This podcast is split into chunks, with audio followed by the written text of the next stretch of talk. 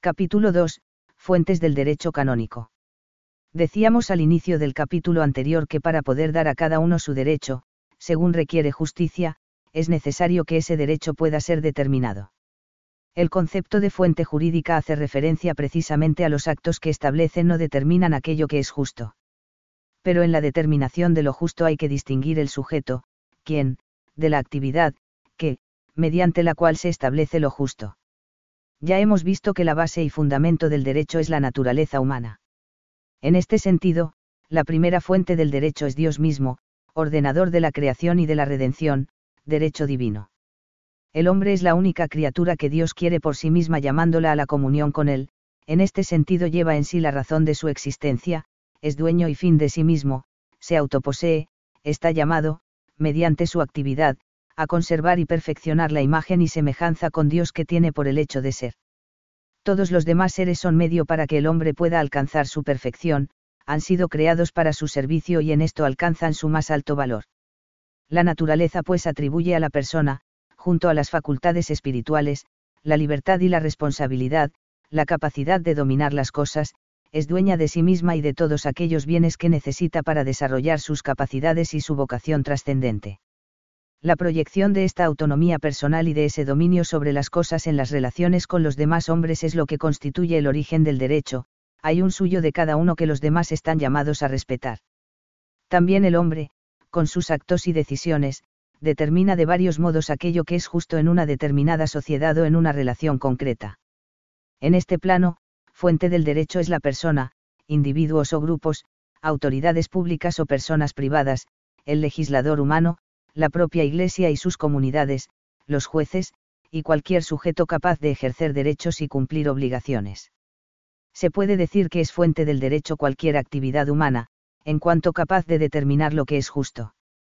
Pero aunque cualquier acto humano es susceptible de originar situaciones jurídicas, se llaman más estrictamente fuentes del derecho a los actos jurídicos, es decir, aquellos actos humanos por medio de los cuales se pretende establecer lo que es justo, es decir, crear, modificar, extinguir derechos, en este sentido son fuente del derecho una ley, un contrato, una sentencia, un decreto, etc. Suelen ser típicos en cuanto que sus características, requisitos, efectos, etc. están previamente determinados y suelen ser objeto de estudio, clasificaciones y especificaciones doctrinales. El primer libro del Código se ocupa de las fuentes del derecho en general y en dos sentidos complementarios, estableciendo los elementos, requisitos y eficacia de los diferentes actos jurídicos y asimismo quienes pueden realizarlos, especialmente aquellos actos que implican ejercicio de la autoridad o potestad. 1. Normas y actos jurídicos. Precisamente una primera clasificación de los actos jurídicos es la que los divide en normativos y no normativos o simplemente entre normas y actos jurídicos. Otra distinción relevante es entre actos de la autoridad y actos de los particulares. Estas cuatro categorías combinadas entre sí representan, en abstracto todo el cuadro de las fuentes humanas del derecho.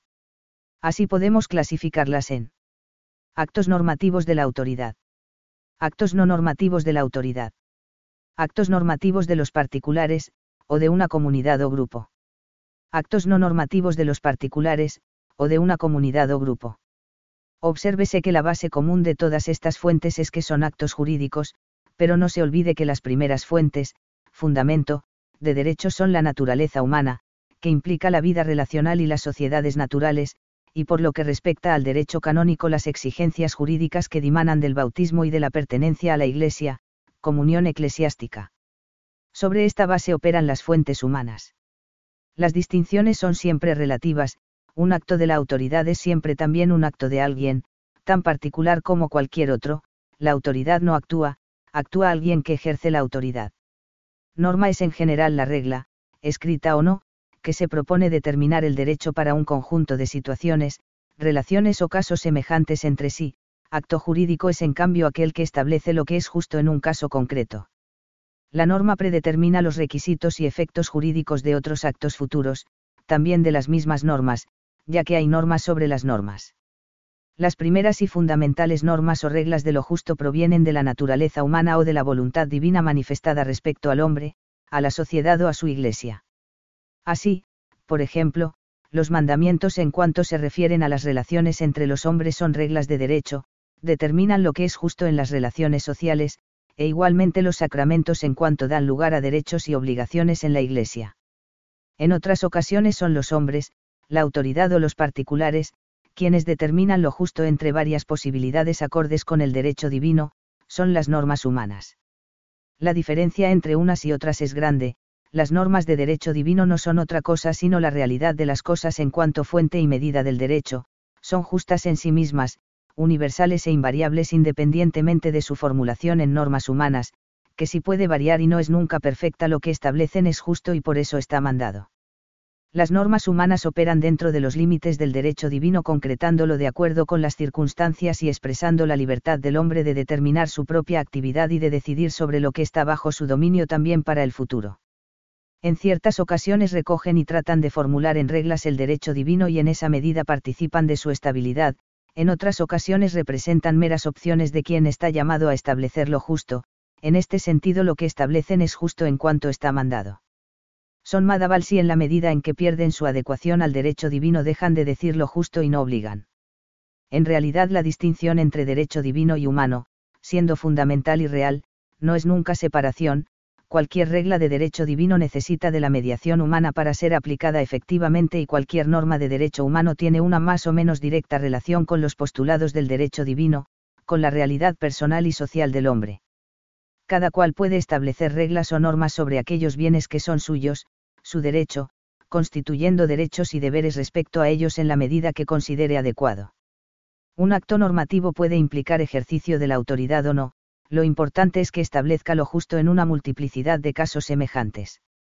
Quien tiene autoridad para gobernar un grupo social la puede ejercer atribuyendo bienes, derechos, y deberes, regulando las diversas situaciones, presentes y futuras, en orden a conseguir el fin de esa sociedad, o sea puede dar normas.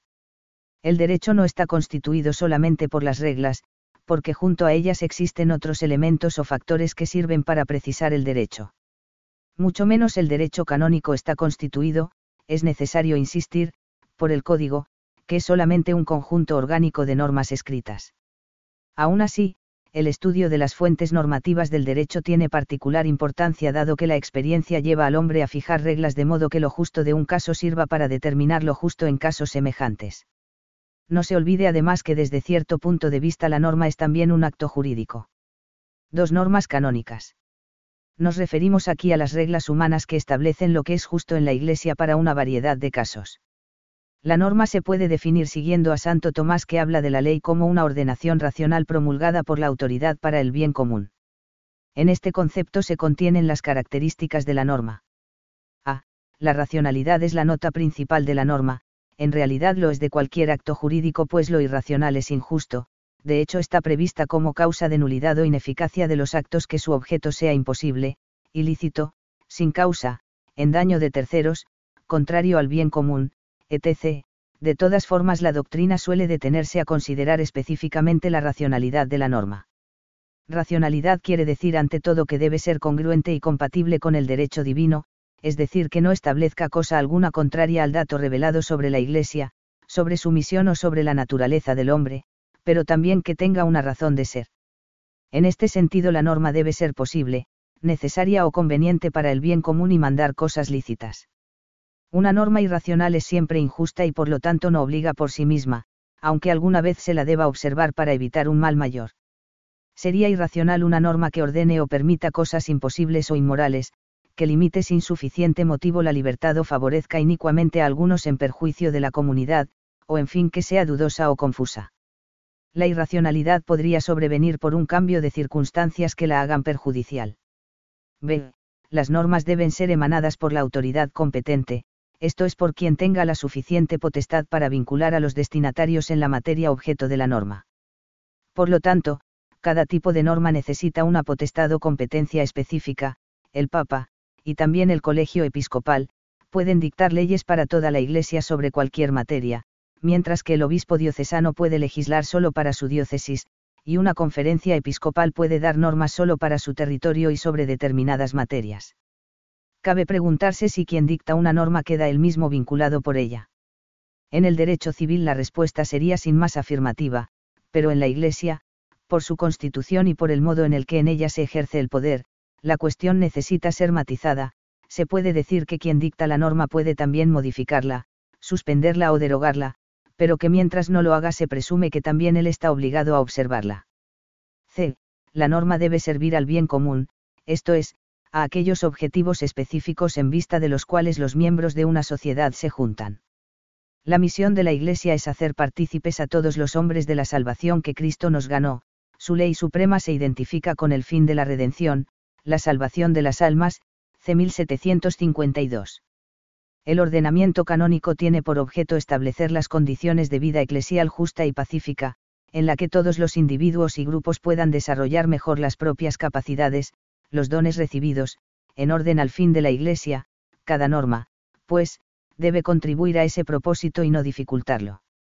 Precisamente porque el derecho canónico debe contribuir, según su propia naturaleza, al bien común eclesial, en él no deben encontrar lugar actividades o entes que no sean congruentes con el fin de la Iglesia, y menos que sean contrarios. Que las normas miren a procurar el bien común no significa, sin embargo, que deban ser las mismas para todos, tanto más si se piensa que la salvación de las almas se realiza una a una y que el bien de uno redunda en bien de todos. La justicia exige dar a cada uno aquello que le es debido, no dar a todos lo mismo, se trata de armonizar el bien espiritual de cada persona con el bien del conjunto. Además, la Iglesia es una realidad de orden sobrenatural e instrumento de salvación, en cuanto que en ella actúa el Espíritu Santo, que obra según su divino beneplácito, cuya acción multiforme en las almas y en las instituciones debe ser considerada y respetada como un bien para todo el cuerpo, bien común. Por esto, el derecho canónico se mantiene siempre sensible y abierto a la variedad de situaciones y carismas particulares, mediante soluciones y mecanismos jurídicos específicos. Este esfuerzo de armonía entre la acción de Dios y la de los hombres, explica que el derecho de la Iglesia presente mayor flexibilidad y riqueza de recursos que el derecho civil. D promulgación. Para que pueda ser obedecida, la norma debe poder ser conocida como tal con cierta exactitud.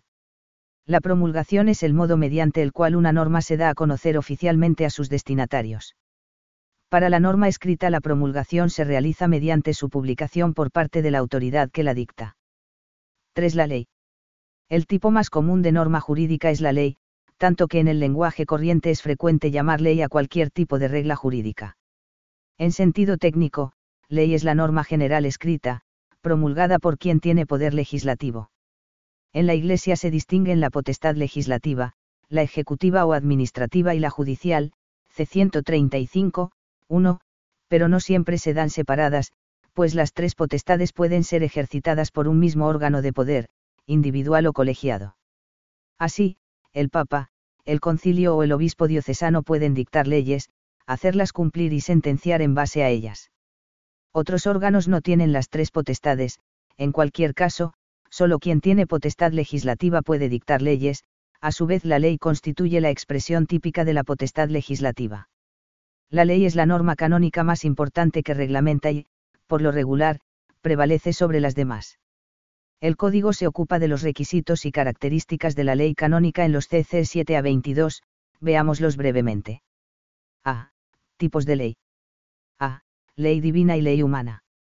Hemos dicho ya que el núcleo fundamental del derecho canónico está constituido por las reglas del derecho divino, natural y positivo, que hacen referencia a la Iglesia. En la medida en que una ley humana recoge y formula un mandato de origen divino, participa de la superior y universal fuerza vinculante de éste. En algunas ocasiones el mismo legislador humano declara el fundamento divino que tiene la ley por él dictada, por ejemplo, el C207, 1 indica que el clero existe en la Iglesia por institución divina, asimismo, el C1084, 1 dice que la impotencia en ciertos casos hace nulo el matrimonio por su misma naturaleza, hay otros muchos cánones que formulan como ley un precepto divino, aun cuando esto no se diga expresamente, en todo caso, su fuerza vinculante es la misma.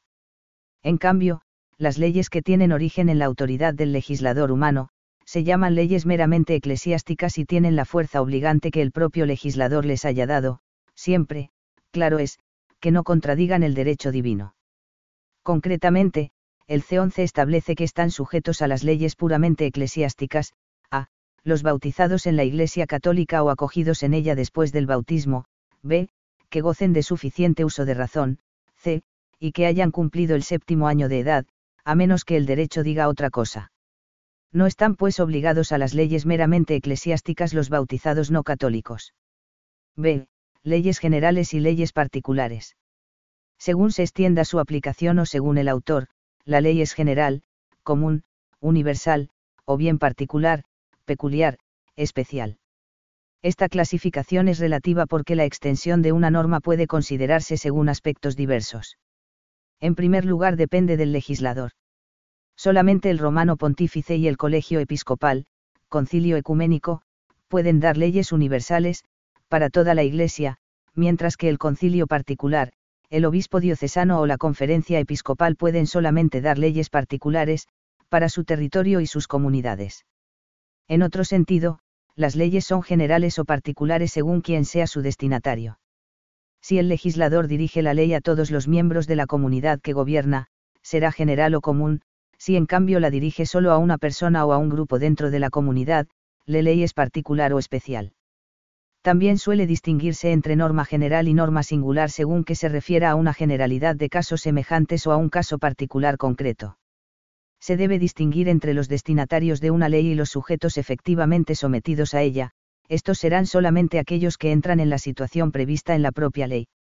El precepto dominical es una norma universal, para toda la Iglesia, pero solamente obliga a quienes tienen más de siete años, las leyes sobre el matrimonio son también universales, pero efectivamente se refieren a aquellos que quieran casarse o ya están casados. Que una ley sea para todos no necesariamente quiere decir que sea para cada uno, al menos no con la misma intensidad. Por lo que hace a las relaciones de supremacía entre ley común o general y ley particular, es menester considerar el autor, la ley particular prevalece sobre la general si ambas proceden de la misma autoridad, salvo disposición en contrario, C20, en cambio, la ley común dada por un legislador está por encima de aquella particular dada por un legislador inferior, el cual no puede dar válidamente una ley que sea contraria al derecho superior, C135, 2. C. Ley territorial y ley personal. Según el modo como se determinan los destinatarios de la ley, esta puede ser territorial o personal, según se dirija a quienes residen en un lugar determinado, o bien a ciertas personas en razón de una condición o situación personal, militares, religiosos, emigrantes, sacerdotes, etc. En el derecho civil occidental el criterio más común es el territorial, esto mismo sucede en la Iglesia latina, por lo cual las leyes se presumen territoriales, CC 12 y 13. Además de ser relativos, estos criterios, territorial y personal, no se excluyen, sino que suelen combinarse, es corriente, por ejemplo, que una norma se dirija a los sacerdotes de una región concreta, o a los fieles de un rito de un territorio, pues el lugar es una circunstancia de la que difícilmente se puede prescindir. D. Leyes irritantes y leyes inhabilitantes, C10. Una característica del derecho canónico en lo que toca a la sanción por incumplimiento de la ley, es que los actos contrarios a la ley, aun cuando sean ilícitos, no son necesariamente nulos, para que sea así, es necesario que la propia ley lo diga expresamente, C10. Es irritante o invalidante la ley que establece la nulidad de un cierto acto, por ejemplo, C1087, y es inhabilitante la ley que establece la incapacidad o inhabilidad de alguno para alguna cosa, por ejemplo, C842, 1. Con frecuencia estas leyes están fundadas en el derecho divino. Los modos de expresar la invalidez de los actos contrarios a una ley son, a veces, claros, por ejemplo, cuando se dice expresamente que cierto acto es nulo o que algo se requiere para la validez, pero en otras ocasiones no lo son tanto, la regla general es que, en caso de duda, el acto contrario a la ley es ilícito pero válido, C14. B. Promulgación. Las formas en las cuales la ley puede ser promulgada pueden ser diversas, generalmente, según el C8, las leyes universales se promulgan mediante su publicación, en Boletín Oficial Acta Apostólica Esedis, y las leyes particulares en el Boletín Oficial correspondiente, de la diócesis, de la Conferencia Episcopal, etc. Se pueden promulgar leyes también de otros modos, por edicto, por ejemplo lo importante es que se hagan públicas de modo que sus destinatarios puedan conocer con precisión su autenticidad y contenido. Desde el momento de la publicación oficial de la ley hasta su entrada en vigor, es habitual que corra un tiempo de vacación, vacatio legis tres meses para las leyes universales y uno para las particulares, salvo disposición contraria. Por lo tanto, una es la fecha de la ley y otra la de su entrada en vigor. C. Retroactividad. Como se dice en el C9, las leyes miran a los hechos futuros, no a los pasados, por lo tanto normalmente no tienen valor retroactivo, pero lo pueden tener si así se establece, por ejemplo, la ley penal es retroactiva si es favorable al delincuente. Por lo demás, no se debe confundir retroactividad con el hecho de que la ley modifique situaciones ya en curso, lo que puede ser precisamente su finalidad. La irretroactividad se refiere a los efectos ya causados, derechos adquiridos, que en principio no son cancelados por una ley posterior. En fin, como la distinción de funciones que existe en la Iglesia es sólo relativa, se hace difícil saber si una norma emanada por un órgano que concentra en sí potestad legislativa y ejecutiva es una ley o un decreto. El C29 establece que son efectivamente leyes, aunque no se les llame así, los decretos generales legislativos, o sea, las normas generales dictadas por quien tiene potestad legislativa, por lo que se les aplican los cánones sobre la ley, derogan las leyes contrarias anteriores, han de ser promulgados, etc. Las mismas reglas se aplican a la legislación delegada, o sea al decreto general legislativo dado por quien sin tener potestad legislativa por sí mismo, la recibe por delegación expresa del legislador para un cierto caso, conforme al C30. Según el C135, dos solo pueden delegar su potestad legislativa el Papa y el Concilio Ecuménico, los demás legisladores inferiores solo lo pueden hacer en los casos explícitamente previstos por una ley. 4. La costumbre. Es una norma general establecida por el uso de una comunidad. En efecto, las costumbres y los usos forman parte de la vida de los hombres y de las comunidades, establecen modelos de conducta comúnmente aceptados como justos y por lo tanto deben ser respetados. En todo ordenamiento jurídico las reglas establecidas por la praxis habitual común tienen una cierta fuerza vinculante, nacida de la convicción general de que aquello que siempre se ha hecho es justo, y manifiesta el sentir común sobre lo que se debe hacer. La costumbre es, por tanto, una norma que nace del pueblo, precisamente por esto tiene una gran importancia como vehículo de adaptación del derecho a la vida, a las circunstancias concretas. En la sociedad eclesial la costumbre es expresión normativa del sentir común de los fieles, llamados todos a la edificación de la Iglesia, y puede adquirir fuerza legal si cumple las condiciones de los CC 23 a 28. Para que la costumbre tenga valor de norma jurídica, es necesario a. que sea razonable, como toda norma, según el C24 no lo es la costumbre contraria al derecho divino ni la que es expresamente reprobada por el derecho humano, b. que haya sido observada de modo estable por una comunidad como norma de justicia, es decir, que sea común el convencimiento de que esa costumbre obliga, C25, c.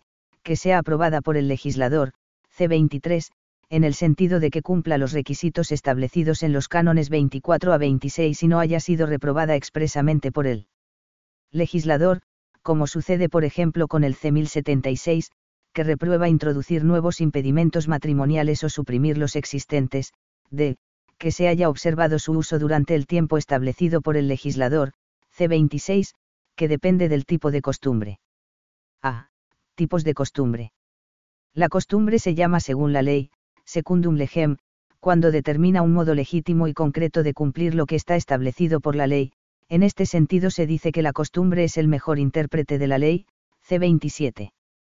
Se llama más allá de la ley, praeter legem, fuera de la ley, extralegal, a la costumbre que añade cosas no mandadas por la ley, extendiéndola a casos o materias no prevista en esta, de forma tal que completa el ordenamiento. Costumbre contra la ley, contra legem, es aquella que establece algo en contraste con lo que establece una ley, y por tanto tiende a sustituirla, o a dejarla sin efecto, de suetudo. La costumbre queda derogada por una ley o por otra costumbre que le sean contrarias, pero, si no se las menciona expresamente, la ley no revoca las costumbres centenarias o inmemoriales, ni la ley universal revoca las costumbres particulares, C28. 5. Las normas administrativas. Son las normas generales, esto es, para una generalidad de casos, dictadas por los órganos administrativos con potestad ejecutiva, con el fin de precisar y hacer cumplir lo dispuesto por las leyes. Son, pues, normas accesorias e inferiores a la ley, por lo tanto, no pueden cambiarla ni contradecirla, y en la medida en que acaso lo hagan son inválidas, CC 33, 1 y 34, 2. Se dividen en decretos generales ejecutivos e instrucciones. Decretos generales ejecutivos, CC 31 a 33. Están definidos en el C31 como aquellos, por los que se determina más detalladamente el modo que ha de observarse en la ejecución de la ley, o se urge la observancia de las leyes. Deben ser promulgados y cesa su vigencia cuando son revocados por la autoridad o cuando es derogada la ley a la que se refieren, C33, 2. Corresponde propiamente dictar estos decretos a quien goza solo de potestad ejecutiva, pues si tiene también potestad legislativa serían leyes según el C29, por ejemplo, los vicarios diocesanos, y solo en los términos de su competencia, en este ámbito vinculan a quienes son destinatarios de la ley a la que se refieren, C32.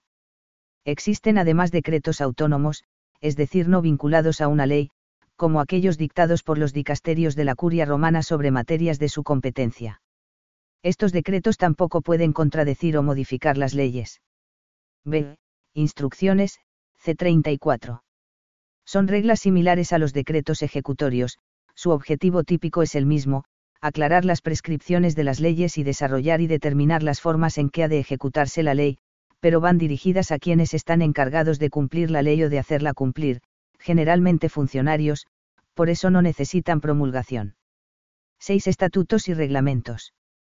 Son dos tipos de normas, que regulan según derecho la vida y actividad de los entes y de las reuniones y asambleas, un concilio, una asociación.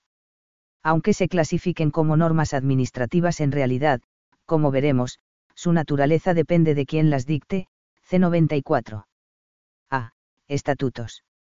Los estatutos son las normas que tienen por objeto organizar la vida interna de los entes colectivos, asociaciones, institutos, consejos, fundaciones, definiendo sus fines y actividades, constitución, órganos de gobierno y el modo de obrar de estos, C94, 1, son la expresión de su identidad, autonomía o competencia, constituyen su derecho particular interno, dentro del marco del derecho común. En principio solo vinculan directamente a quienes forman parte del ente en cuestión, miembros, socios, o lo gobiernan, pero indirectamente interesan también a quienes se ponen en relación con esos entes, C94, 2. La competencia para establecer los estatutos de una entidad corresponde normalmente a quien la constituye, que suele hacerlo, por lo menos en líneas generales, en el mismo acto de constitución del ente.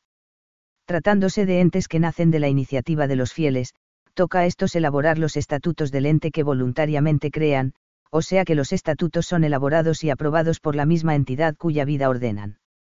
Son un ejemplo típico de acto normativo contractual fruto de la autonomía privada. De todas formas, para ser reconocidas, por la autoridad las entidades privadas tienen que someter sus estatutos al control de la misma. Pero cuando se trata de entes que forman parte de la organización o del gobierno eclesiástico o, en general, públicos, puede ser que la autoridad que crea el ente le otorgue sus estatutos, o que si son elaborados por el ente en cuestión como fruto de su autonomía administrativa, sean sometidos luego a la aprobación de la autoridad. En ambos casos la autoridad puede otorgar o aprobar unos estatutos mediante ley o decreto.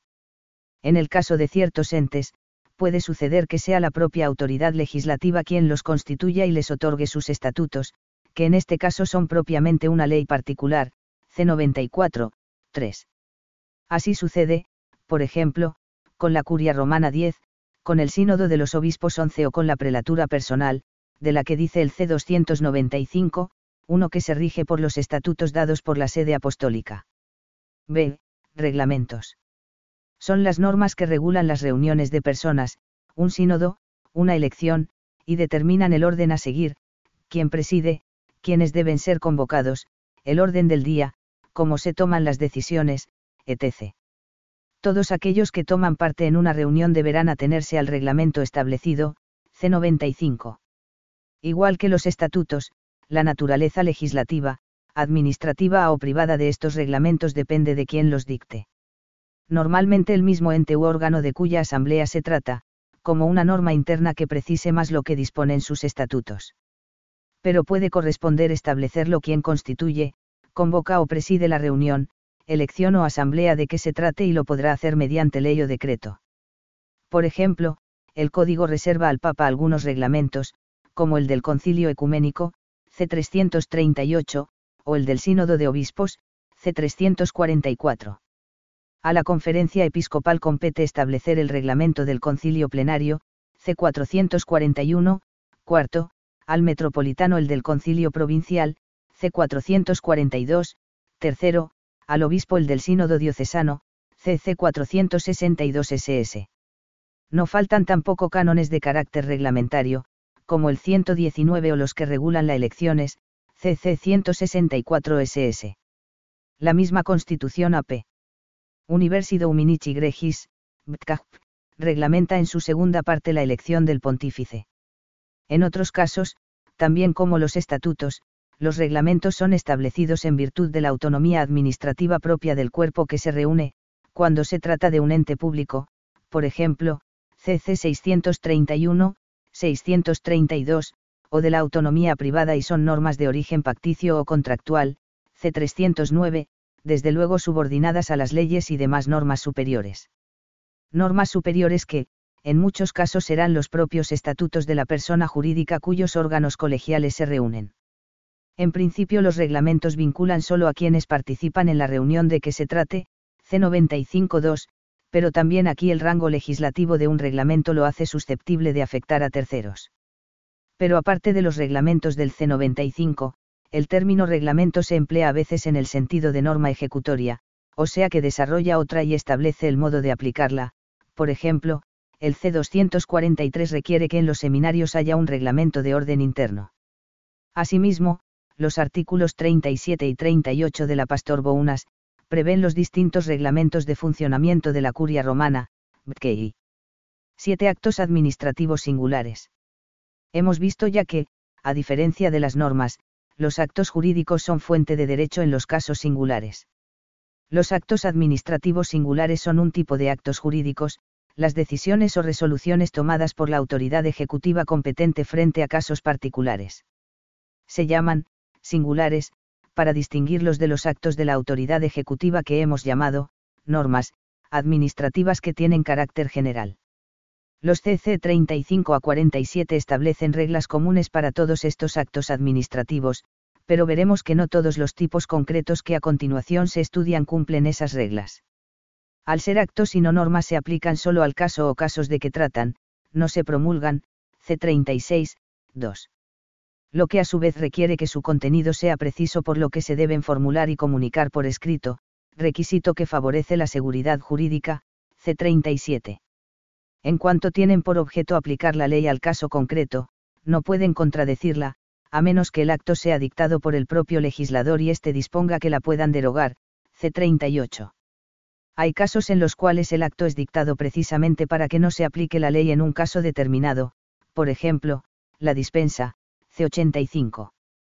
Los actos singulares requieren a veces la intervención de varios sujetos, son el resultado de un complejo proceso de formación, reglamentado por el derecho, por ejemplo, que exista una petición del interesado, que un colegio dé su parecer, o su consentimiento, que se presenten ciertos documentos, etc la validez del acto resultante puede depender de que se haya seguido el procedimiento establecido para dictarlo.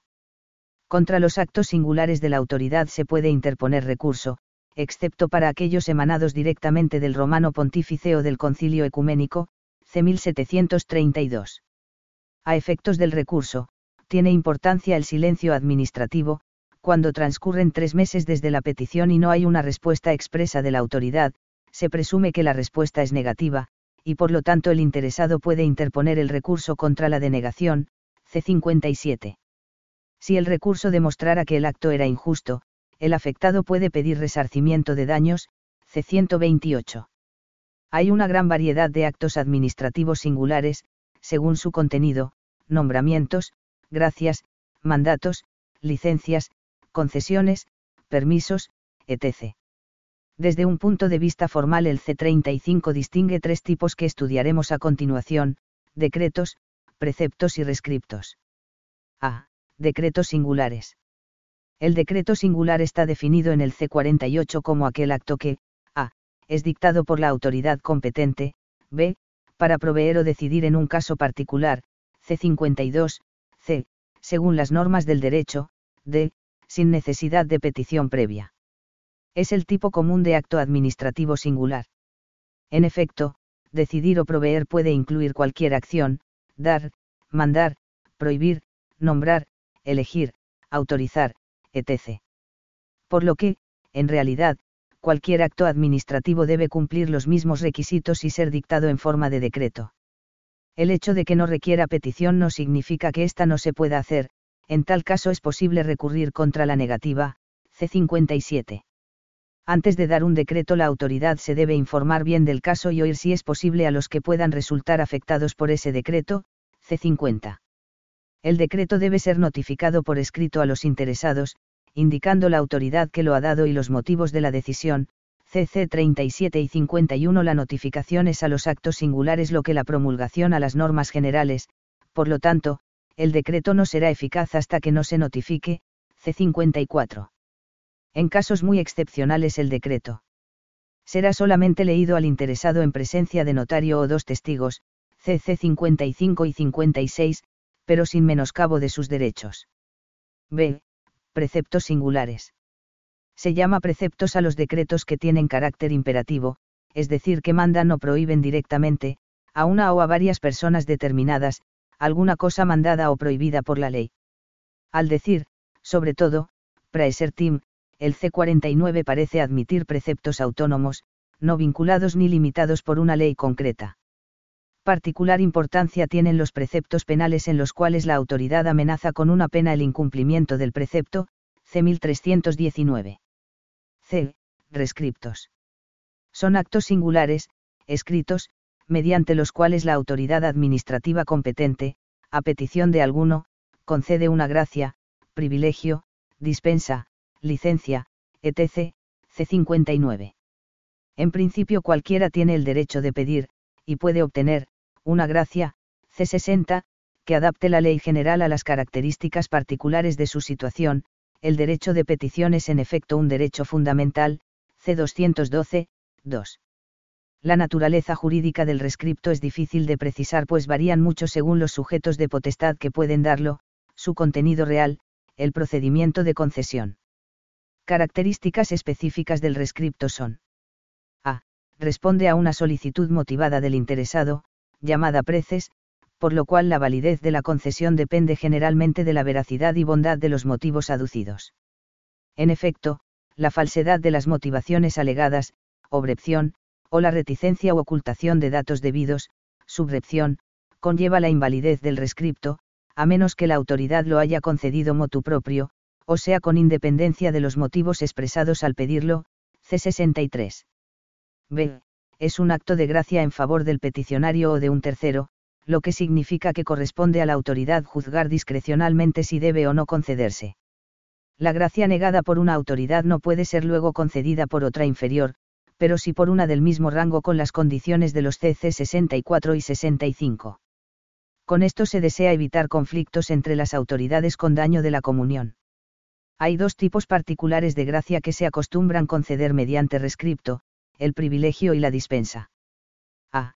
El privilegio es la gracia concedida por el legislador a sujetos particulares, en virtud de su potestad de legislar, una especie de ley singular en favor de una persona o comunidad, que prevalece sobre la ley general, C76, por esto algunos autores, Lombardía, Herranz, Roca, consideran que aunque el privilegio aparezca formalmente como un acto administrativo, en sustancia es legislativo. El privilegio es personal si se concede directamente a cierta persona física o jurídica, parroquia, hermandad, familia, individuo, es real si se concede a un lugar, santuario, iglesia, capilla. El privilegio es en línea de principio perpetuo, en cuanto cesa solo cuando se extingue el sujeto o el lugar privilegiado. B. La dispensa. Es la relajación de una ley meramente eclesiástica en un caso particular, C85. La particularidad del caso es lo que justifica la dispensa, que no es una excepción arbitraria. Además, como el derecho divino es inderogable, solo pueden ser dispensadas normas de derecho humano, y no todas, porque según el C86 no pueden ser dispensadas las leyes que determinan los elementos constitutivos esenciales de las instituciones o de los actos jurídicos, esto es, elementos sin los cuales no pueden verdaderamente existir o ser razonables, así, por ejemplo, no puede ser dispensado el consentimiento de las partes de un contrato o del matrimonio. Dentro de la propia competencia pueden dispensar de la ley aquellos que gozan de la potestad ejecutiva, administrativa, y también aquellos a quienes le ha sido concedida la capacidad de dispensar por delegación o por la ley, C85. En los CC 87 a 89 se establece la competencia para dispensar. Como regla general, el legislador puede dispensar de sus propias leyes, el obispo diocesano puede dispensar incluso de las leyes emanadas por la suprema autoridad de la Iglesia, excepto de las penales, las procesales y aquellas cuya dispensa está especialmente reservada a la sede apostólica o a otra autoridad, véase por ejemplo, C291, el ordinario del lugar puede dispensar de las leyes diocesanas y de las de los concilios regionales o provinciales o de la conferencia episcopal, los demás clérigos. Pueden solamente dispensar en los casos específicamente determinados en la ley o por delegación, véase por ejemplo, CC 1079, 1080, 1196. En caso de urgente peligro cualquier ordinario puede dispensar de una ley que sea dispensable, incluso reservada a la sede apostólica siempre que se trate de una dispensa que la propia Santa Sede en las mismas circunstancias suele conceder, véase en contrario C 1078, 3. Para la validez de la dispensa es necesario que se conceda por una causa justa y razonable, proporcional a la gravedad de la ley dispensada, a menos que la dispensa sea concedida por el mismo legislador o por su superior, en este caso aunque no haya causa justa la dispensa es válida aunque ilícita, C90. La dispensa es uno de los elementos que dan flexibilidad al derecho canónico, evitando que en un caso concreto la rígida aplicación de la ley provoque un daño mayor que su momentánea exoneración, esto exige un juicio equilibrado por parte de la autoridad en vista del bien espiritual de los fieles, los directamente interesados y los demás. 8 actos judiciales. Los actos de la autoridad judicial son también fuente del derecho, en cuanto determinan lo que es justo en un caso controvertido, a tenor de lo dispuesto por las normas generales. Normalmente los procesos terminan con una sentencia o con un decreto del juez, en los cuales se decide la cuestión propuesta por las partes, se establece lo justo entre ellas sobre la cosa controvertida. Hay además otros actos del juez durante el proceso que crean o modifican el derecho, y son por tanto fuente jurídica, por ejemplo, cuando el juez acepta la demanda del actor, nace el derecho del demandado a ser llamado al juicio como parte. Nueve elementos de los actos jurídicos, CC 124 a 128. Ya hemos dicho que es la actividad del hombre la fuente principal de derecho humano. Y que en ella destacan los actos propiamente jurídicos, que miran a modificar la realidad jurídica. Hasta ahora hemos estudiado como fuentes típicas del derecho las normas y algunos actos de la autoridad, ejecutiva, legislativa y judicial. Ahora nos ocuparemos en general de los actos jurídicos. Además de los actos de la autoridad en uso de su competencia, también son fuente del derecho los actos que realizan los fieles, individualmente o en grupo, en uso de su autonomía privada, con el fin de establecer y organizar, según justicia, sus relaciones con otros, ejemplos de actos jurídicos son un contrato, la profesión religiosa, casarse, una elección. Estos actos que nacen de la voluntad de los sujetos privados se llaman de modo general actos o negocios jurídicos privados. Los actos o negocios jurídicos, realizados por la autoridad, públicos, o por los particulares, privados, pueden ser de tipos muy variados, pero no se trata aquí de examinarlos todos, sino de estudiar en general los requisitos de los actos jurídicos.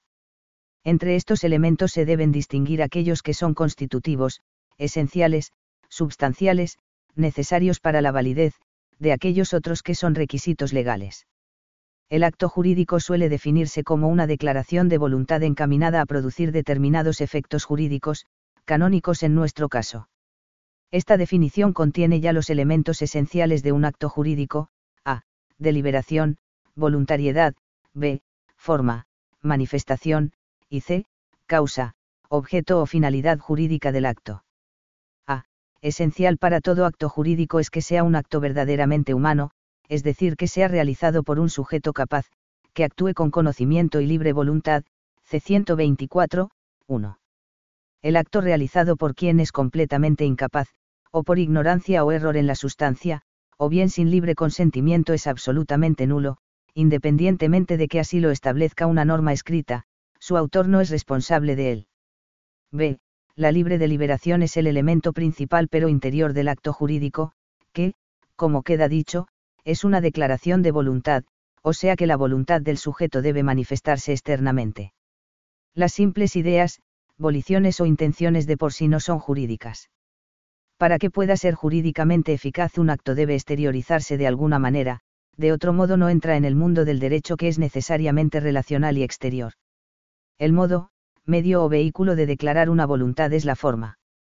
Puede ser muy variada, la palabra oral o escrita, un gesto o acción, algún signo que pueda ser interpretado como declaración de voluntad. A veces la ley para ciertos actos socialmente importantes, requiere una forma determinada de manifestar la voluntad, escritura, presencia de testigos, son los actos formales. La exigencia de una forma jurídica puede afectar a la validez del acto o simplemente a su licitud y prueba.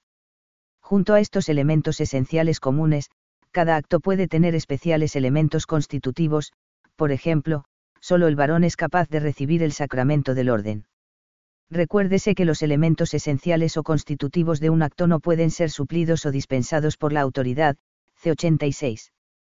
Pero puede suceder que un elemento esencial falte solo parcialmente, entonces el acto puede ser válido pero risíndable o anulable, es el caso de quien realiza un acto siendo relativamente incapaz, o bien por error o ignorancia no sustanciales, CC 125, 2 y 126. Esta nulidad relativa o anulabilidad de un acto significa que es válido y eficaz pero que puede ser anulado por sentencia de juez. Los requisitos legales son aquellos establecidos por la ley. Su falta será o no causa de la nulidad del acto según lo que haya establecido al respecto la propia ley, es decir, según ésta sea o no una ley irritante o inhabilitante, C10. Los requisitos legales son por lo general dispensables, así sucede con la forma canónica del matrimonio, que puede ser dispensada en ciertos casos. Como se ve los principales elementos del acto jurídico son o pueden ser internos al sujeto, capacidad, conocimiento, voluntariedad, y sería prácticamente imposible demostrar positivamente que han existido. Por eso el C124, 2 establece una norma de sentido común, el acto jurídico debidamente realizado en cuanto a sus elementos externos se presume válido. Se trata de una presunción iuristantum, que consiente a quien sostenga que, no obstante las apariencias, el acto era inválido, de poderlo demostrar. Por tanto, en caso de duda el acto ha de presumirse válido mientras no se demuestre lo contrario, la carga de la prueba recae sobre quien sostiene la invalidez.